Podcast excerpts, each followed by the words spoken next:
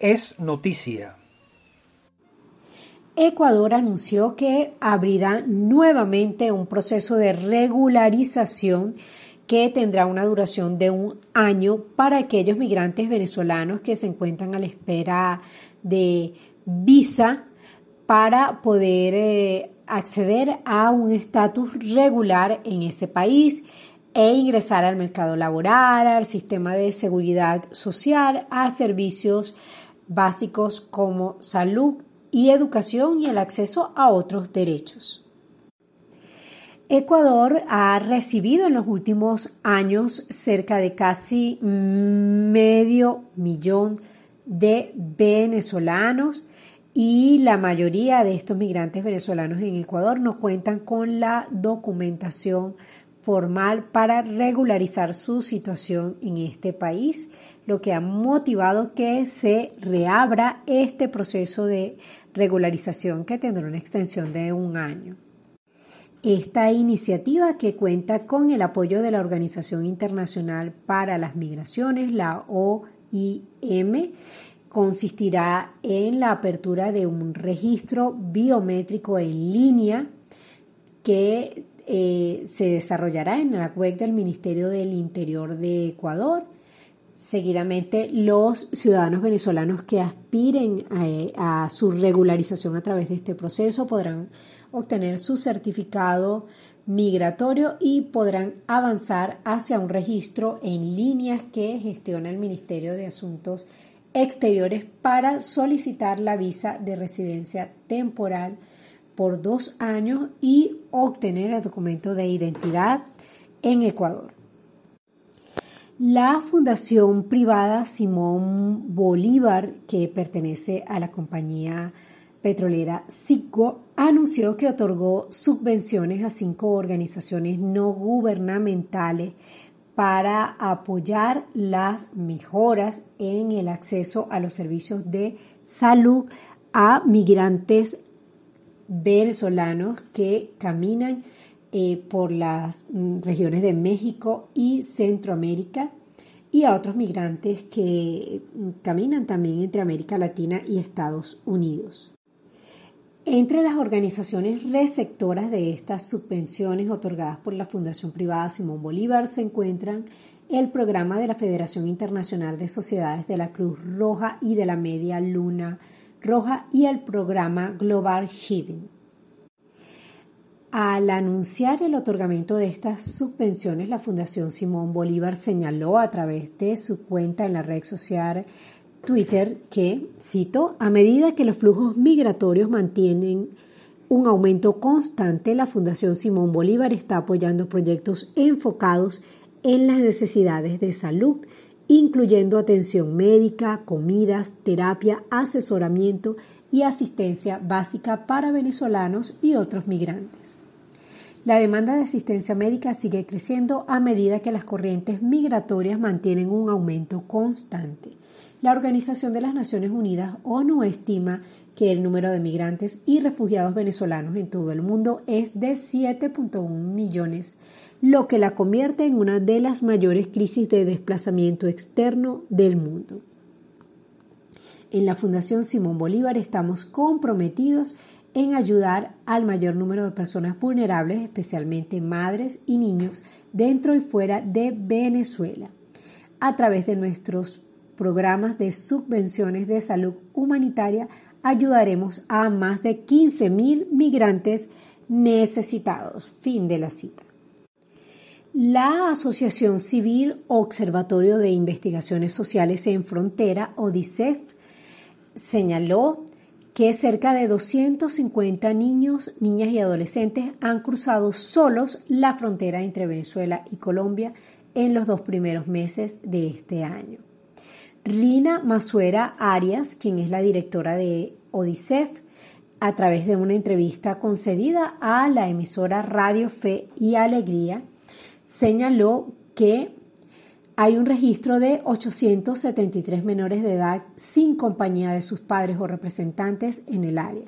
Dice que del total, 242 lograron pasar a territorio colombiano. advirtió que de esta manera los niños están expuestos a ser víctimas de explotación laboral, de trata de personas y de otros delitos. Textualmente, Rina Masuera Arias señaló, cito, tenemos testimonios de papás que denunciaron que, siendo caminantes, les intentaron robar a sus hijos o les ofrecieron dos millones de pesos, el equivalente a 420 dólares para comprar a sus hijos. Si eso ocurre con niños que viajan con sus papás, imagínate lo que puede ocurrir cuando no viajan con un cuidador, señaló la directora de la Asociación Civil Observatorio de Investigaciones Sociales en Frontera, ODICEF. Ella además advirtió que en esa zona, en la zona fronteriza entre Venezuela y Colombia, hacen vida numerosos grupos armados y de crimen organizado que controlan el territorio, con lo que esta zona representa una región de mayor vulnerabilidad para los niños, niñas y adolescentes. Amigos, vamos a una pausa de regreso. Volvemos con más en Venezolanos Siempre, voz y señal de los venezolanos en el mundo.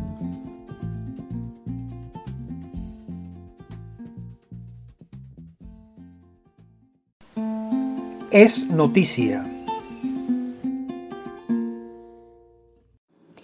Estamos de regreso en Venezolano, siempre voz y señal de los venezolanos en el mundo y continuamos con nuestra sección de noticias.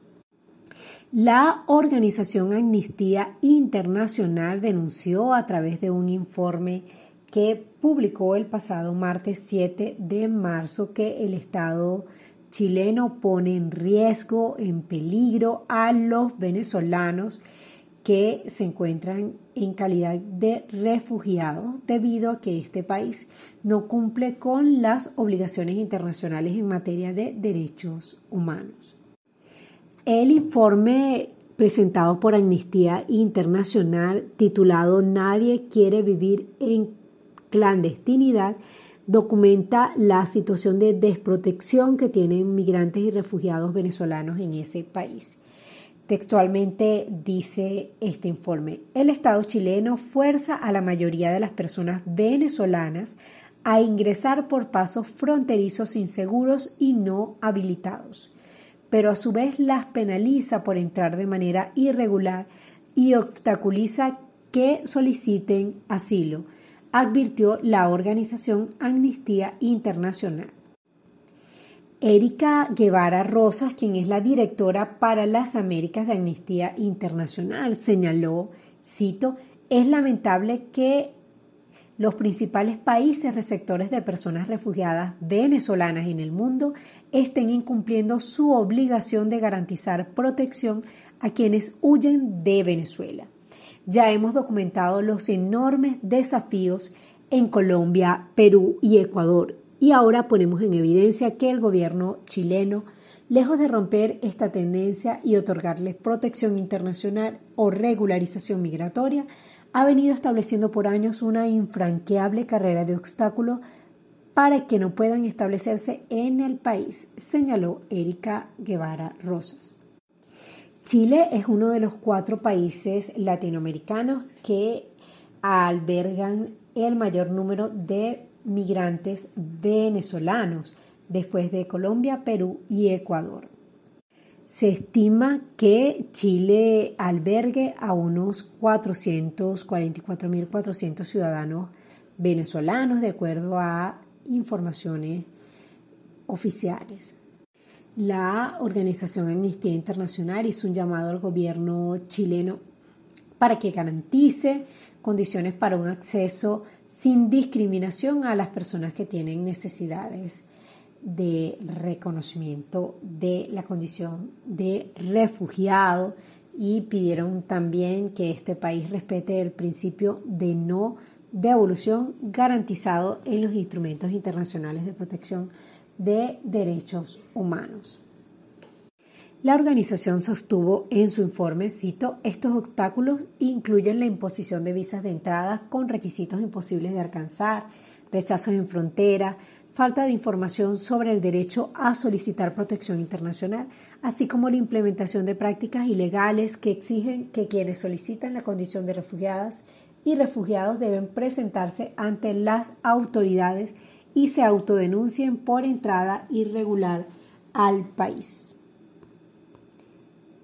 Además, añadió la organización, estas medidas violan su derecho a solicitar protección internacional, también ponen a las personas en riesgo de expulsión, riesgo que se ve agravado por la imposibilidad de regularizar su situación en el país y por el marco legislativo que permite y facilita las devoluciones y expulsiones inmediatas en vulneración al debido proceso. Señaló en su informe Nadie quiere vivir en clandestinidad la organización Amnistía Internacional.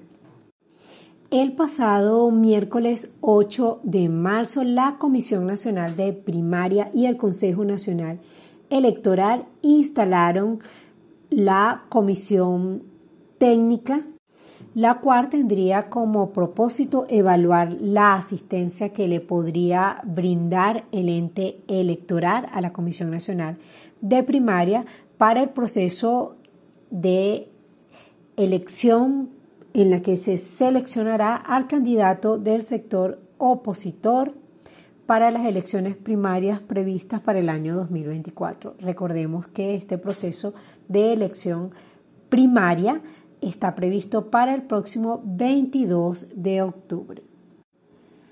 El establecimiento de esta comisión técnica fue aprobada por el Consejo Nacional Electoral el pasado mes de febrero, luego de que recibieran una comunicación de la Comisión Nacional de Primaria.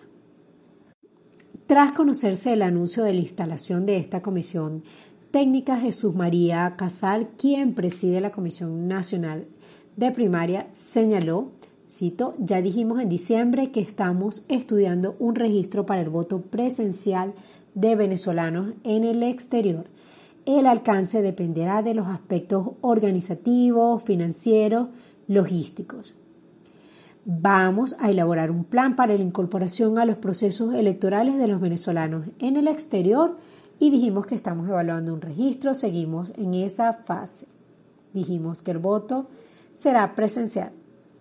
Además, Jesús María Casar añadió, hemos sostenido que va a ser conducido por la Comisión Nacional de Primaria, por lo tanto, eso lo mantenemos en discusión. Estamos en el punto de nuestro informe del primer balance. El Papa Francisco señaló que considera que es posible un cambio de régimen en Venezuela. La afirmación la hizo durante una entrevista que él le concedió al periodista Daniel Adact del portal informativo argentino Infobaes. Escuchemos lo que dijo el Papa Francisco ante la pregunta del periodista sobre Venezuela.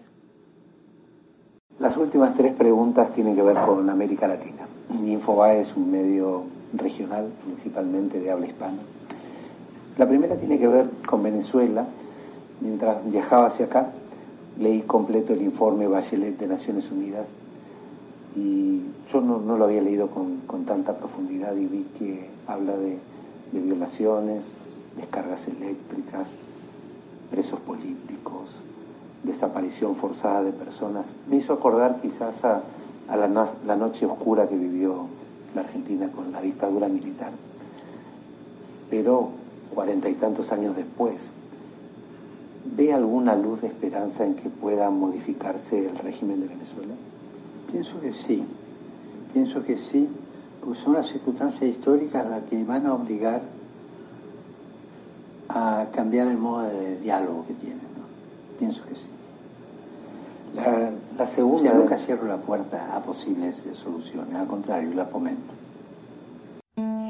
Con esta declaración que emitió el Papa Francisco al medio de comunicación argentino Infobae en esta entrevista realizada en el marco de la conmemoración del décimo aniversario de su papado, vamos a una pausa. A regreso volvemos con más de venezolanos siempre.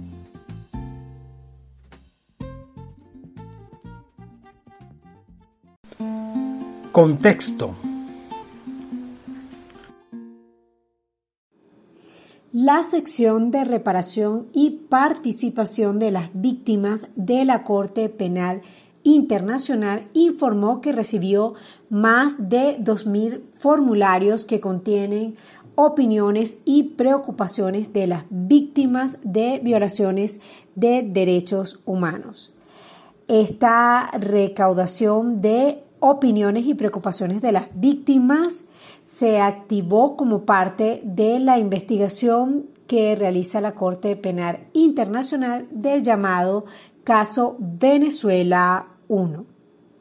A continuación vamos a compartir con ustedes el comunicado emitido por la Corte Penal Internacional y publicado en su página web en la que informan sobre los resultados de este proceso de recaudación de opiniones y preocupaciones por parte de las víctimas en relación con este caso Venezuela 1. Cito, Información para las víctimas. Situación de la República Bolivariana de Venezuela 1.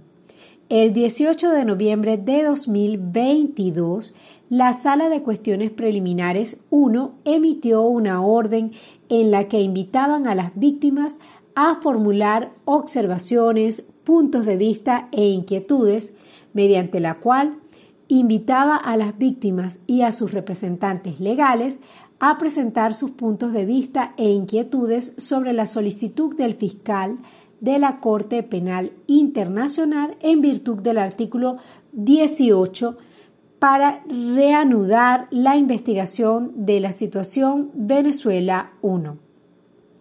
Dio instrucciones a la sección de reparación y participación de las víctimas de la Secretaría para recopilar las opiniones e inquietudes de las víctimas y transmitirlas a la sala, junto con un informe, a más tardar el 21 de marzo de 2023. Invitó a Venezuela a presentar observaciones sobre las solicitudes del fiscal a más tardar el 28 de febrero de 2023 y instruyó al fiscal a presentar una respuesta, si lo hubiere, a las observaciones de Venezuela dentro de las tres semanas siguientes a la notificación de dichas observaciones o a más tardar el 21 de marzo de 2023.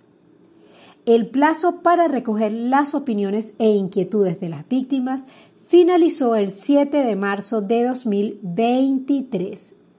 La sección de reparación y participación de las víctimas, BPRS por sus siglas en inglés, recibió el 7 al 7 de marzo de 2023 más de 2.000 formularios, incluidos videos y otras presentaciones en diferentes formatos escritos que contenían las opiniones y preocupaciones de las víctimas.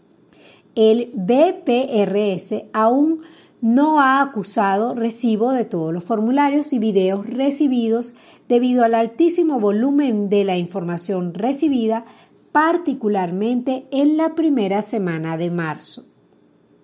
Los acuses de recibo de todos los formularios, videos u otros documentos presentaron se emitirán sucesivamente en las próximas semanas. El BPRS está procesando todas las opiniones y preocupaciones recibidas de las víctimas para transmitirlas a la sala junto con un informe. Toda la información recibida se maneja de manera estrictamente confidencial. El BPRS registró la información proporcionada en una base de datos segura a la que solo tiene acceso el personal autorizado de registro de la Corte Penal Internacional. Los formularios de víctimas, videos, etc., solo se transmitirán a la sala de cuestiones preliminares. Ninguna otra entidad tendrá acceso a ellos. El gobierno de Venezuela no tendrá acceso a ningún formulario, video otros documentos presentados por o en nombre de las víctimas. La versión pública del informe final consolidado de la BPRS no contendrá ninguna información de identificación de las víctimas y o cualquier otro actor que haya participado en el proceso del artículo 18. Una vez que el informe de la BPRS esté listo, la versión pública estará disponible en el sitio web de la Corte Penal Internacional.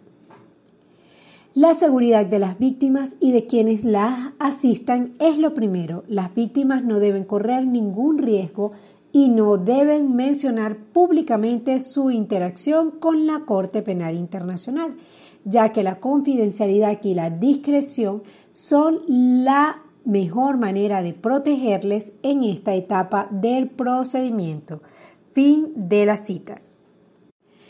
Recordemos que el fiscal de la Corte Penal Internacional abrió la investigación sobre el llamado caso Venezuela 1 el 3 de noviembre de 2021, luego de una remisión que presentó un grupo de estados de estados partes el día 27 de septiembre de 2018. De acuerdo a un comunicado publicado en la página web de la Corte Penal Internacional y cito el alcance general del caso Situación de Venezuela 1 y de la investigación prevista por el fiscal abarca cualquier conducta que suponga crímenes dentro de la jurisdicción de la Corte Penal Internacional que presuntamente se cometieron en Venezuela desde el 12 de febrero de 2014. El fiscal se enfoca específicamente en crímenes de lesa humanidad, de encarcelamiento u otra privación severa de la libertad física de conformidad con el artículo 7, tortura de conformidad también con el artículo 7, violación u otras formas de violencia sexual de gravedad comparable de conformidad con el artículo 7.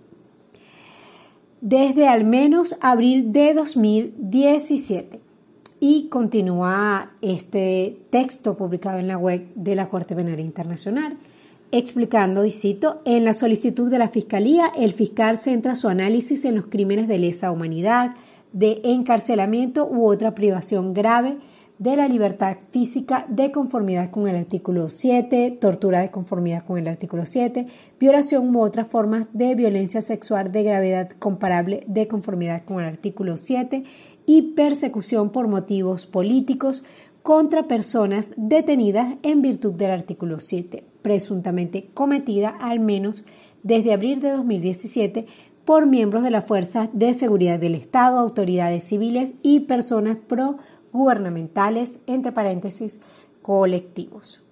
Recordemos entonces que como parte de esta investigación que sigue la Fiscalía de la Corte Penal Internacional, el 18 de noviembre pasado la Sala de Cuestiones Preliminares emitió una orden en la que invitaba a las víctimas a formular sus opiniones u observaciones y este proceso se realizó a través de un formulario que debía ser llenado por las víctimas y que estuvo abierto hasta el pasado 7 de marzo de 2023 y que, como dijimos al inicio de este segmento, se lograron recabar más de 2.000 formularios que contienen opiniones y preocupaciones emitidas por las víctimas. Amigos, vamos a una pausa y al regreso continuamos con más de venezolanos siempre, voz y señal de los venezolanos en el mundo.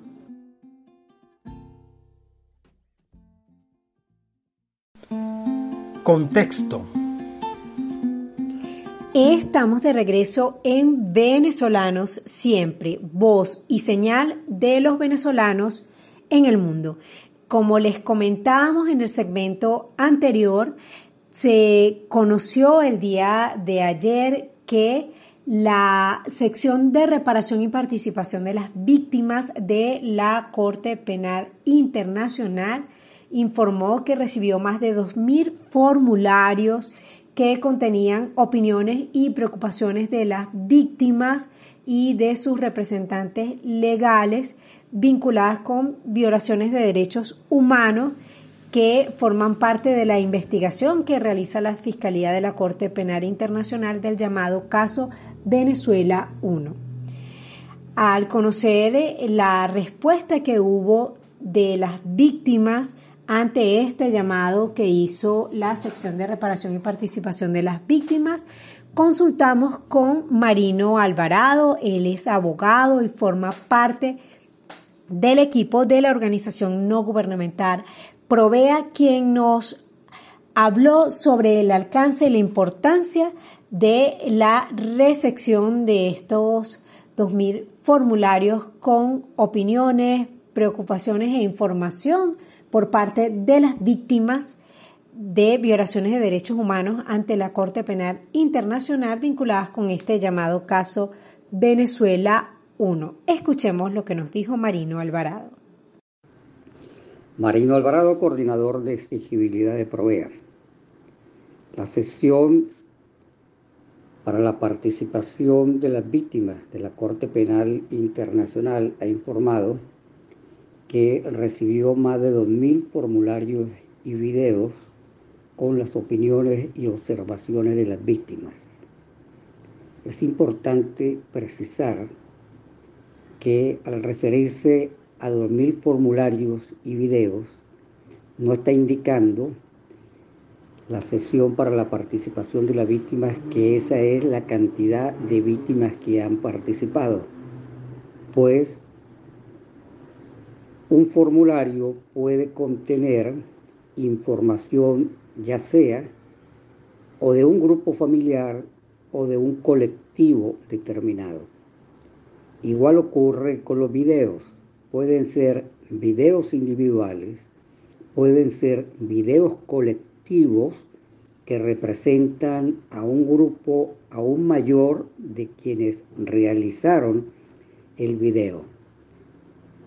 Se espera que la sesión para la participación de víctimas y las reparaciones pueda informar cuánto sería el número aproximado de víctimas que quedan representadas en estos 2.000 formularios.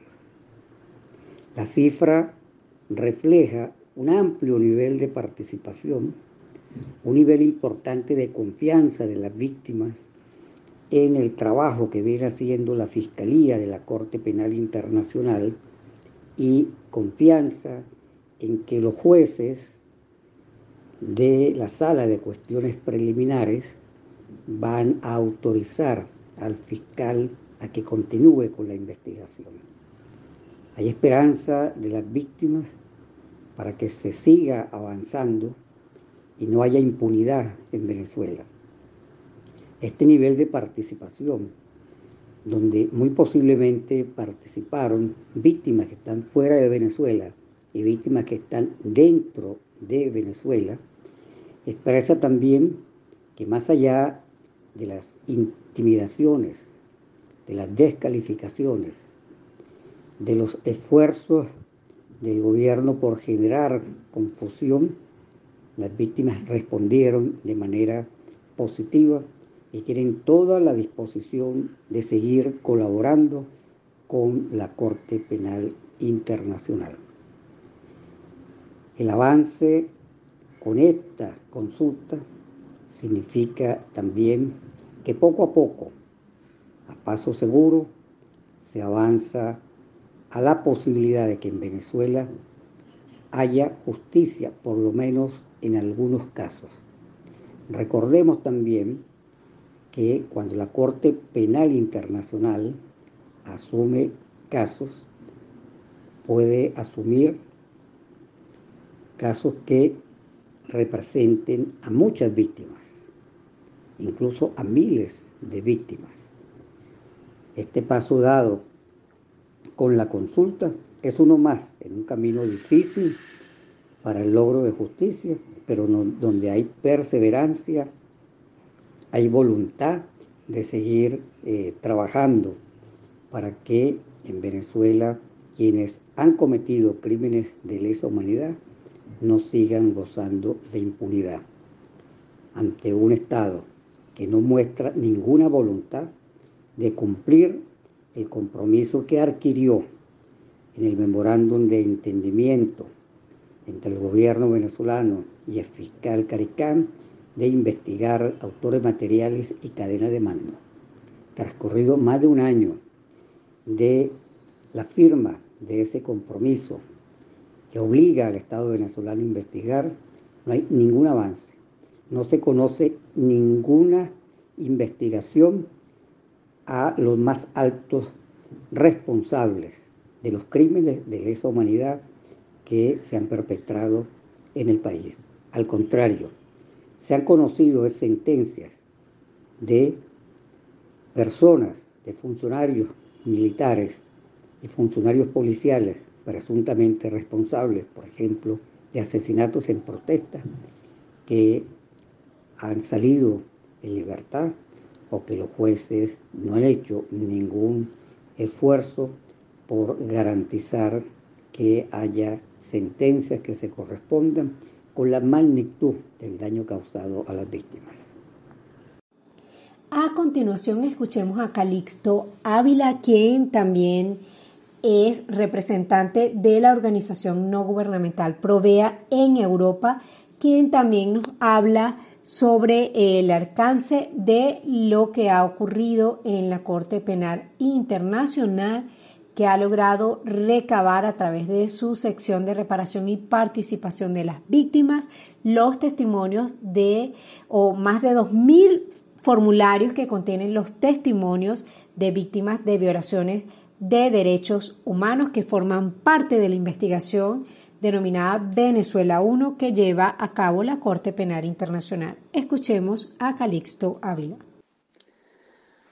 Hoy 13 de marzo del 2023 la sección eh, para la participación y la reparación de víctimas de la Secretaría de la Corte Penal Internacional ha hecho pública en el sitio web de la CPI que recibió más de 2.000 formularios y videos con las opiniones y observaciones de las víctimas en la situación Venezuela 1 y que debido al gran volumen de información que ha recibido, eh, la sala de cuestiones preliminares 1, que es la que se encarga de la situación de Venezuela 1, autorizó a la sección a una prórroga hasta el 20 de abril del 2023 para analizar y transmitir los formularios y videos junto con el informe final consolidado sobre la participación de víctimas.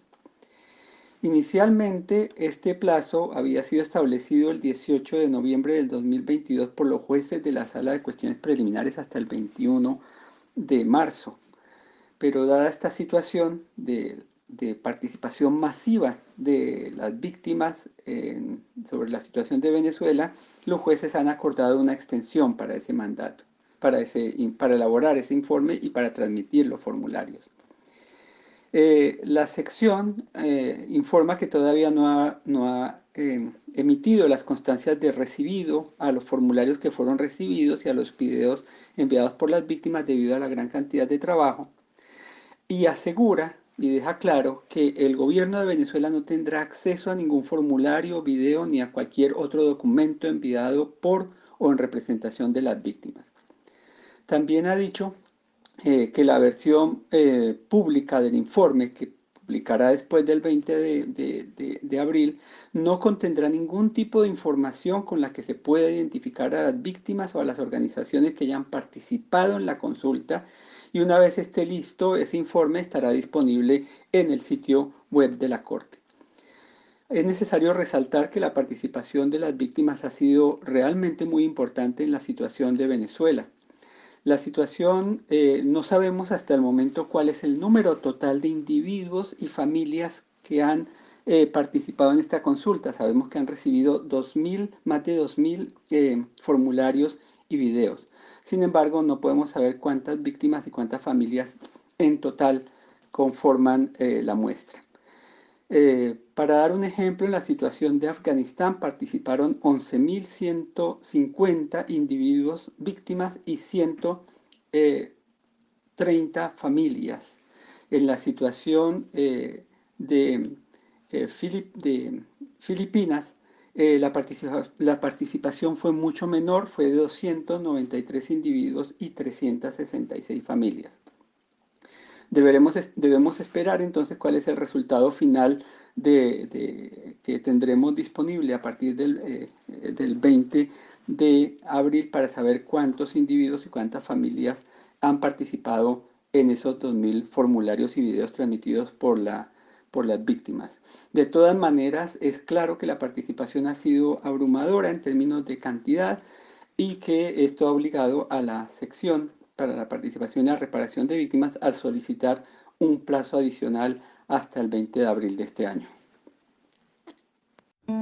Le agradecemos a Marino Alvarado y a Calixto Ávila, ambos representantes de la organización no gubernamental Provea, por estas esclarecedoras explicaciones sobre el alcance de este proceso de recolección de opiniones y comentarios de víctimas de violaciones a los derechos humanos por parte de la Corte Penal Internacional. Amigos, vamos a una pausa y a regreso volvemos con más de venezolanos siempre.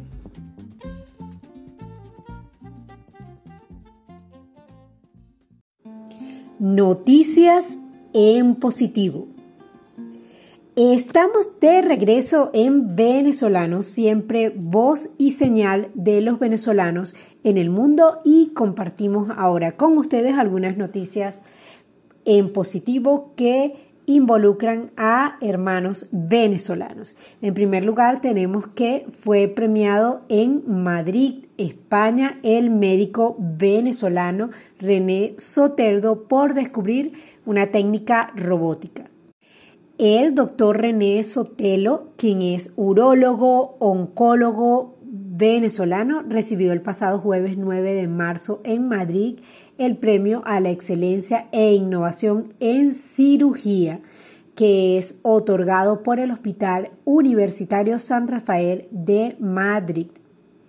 El premio le fue otorgado debido a que él describió y publicó hace 15 años la técnica de la prostatectomía simple eh, aplicada a través de un robot para tratar la hiperplasia benigna de próstata. El doctor Soteldo tiene más de 25 años de experiencia tratando enfermedades urológicas.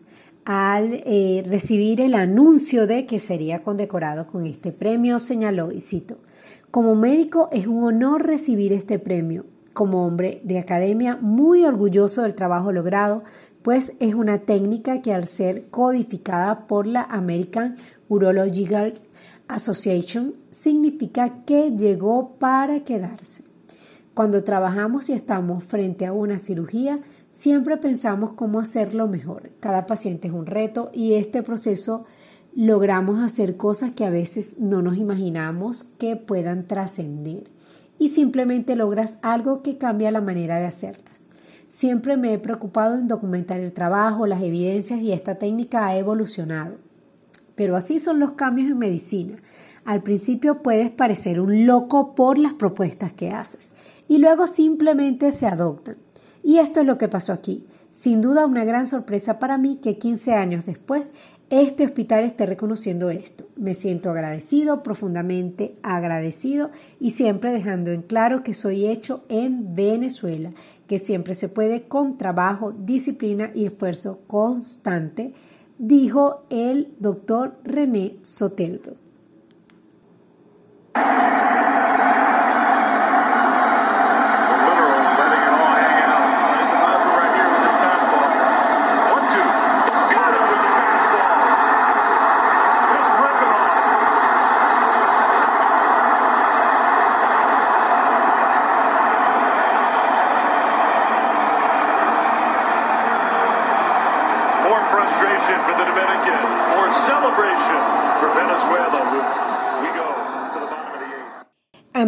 Y esto que escuchamos al fondo es la euforia, la alegría que se ha sentido en el Mundial de Béisbol en el que Venezuela ha ganado dos juegos consecutivos. El primer juego frente a República Dominicana. Venezuela obtuvo una victoria de cuatro carreras contra uno y el día de ayer, en un, el día domingo, mejor dicho, en un emocionante juego Venezuela ganó nueve carreras sobre seis contra Puerto Rico.